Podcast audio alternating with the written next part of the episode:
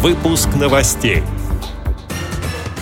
В День молодежи России пройдут концерты, флешмобы, акции и дискотеки. В Краснодаре провели турнир по спортивной версии игры «Что, где, когда».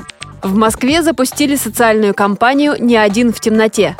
Далее об этом подробнее в студии Анастасия Худякова. Здравствуйте!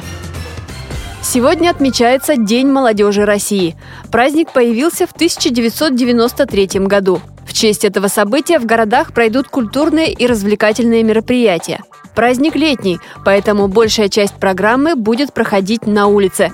Концерты, флешмобы, акции и дискотеки. К примеру, в Саранске в этот день пройдет межнациональная дискотека. В программе также конкурсы, игры, песни, танцы народов Мордовии.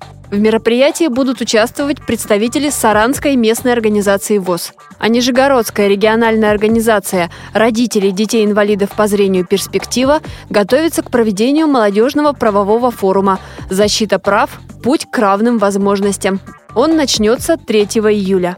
В этом году День молодежи пришелся на вторник, поэтому кое-где празднования были перенесены на выходные. Молодые инвалиды по зрению Всероссийского общества слепых активно участвуют в интеллектуальных турнирах. Один из них по спортивной версии знаменитой игры «Что, где, когда» недавно провели в Краснодаре. Соревнование в таком формате состоялось впервые. На него собрались 20 команд из районов Краснодарского края. Также состязались представители из Республики Адыгея. Начальник отдела по работе с молодыми инвалидами по зрению КСРК ВОЗ Василий Дрожжин участвовал в работе жюри. Турнир прошел на высоком уровне. Было отыграно 36 вопросов, по 12 вопросов в туре. Надеемся, что данное мероприятие даст толчок развитию интеллектуальных видов спорта, и надеемся, что другие регионы также возьмут на вооружение данный вид реабилитационной работы и будут активно привлекать в том числе и молодежь к занятию интеллектуальным досугом. С подготовкой вопроса помогли коллеги из Санкт-Петербурга. Это наши партнеры, которые развивают интеллектуальный спорт, сотрудники университета имени Герцена, Владимир Казанкин и его команда.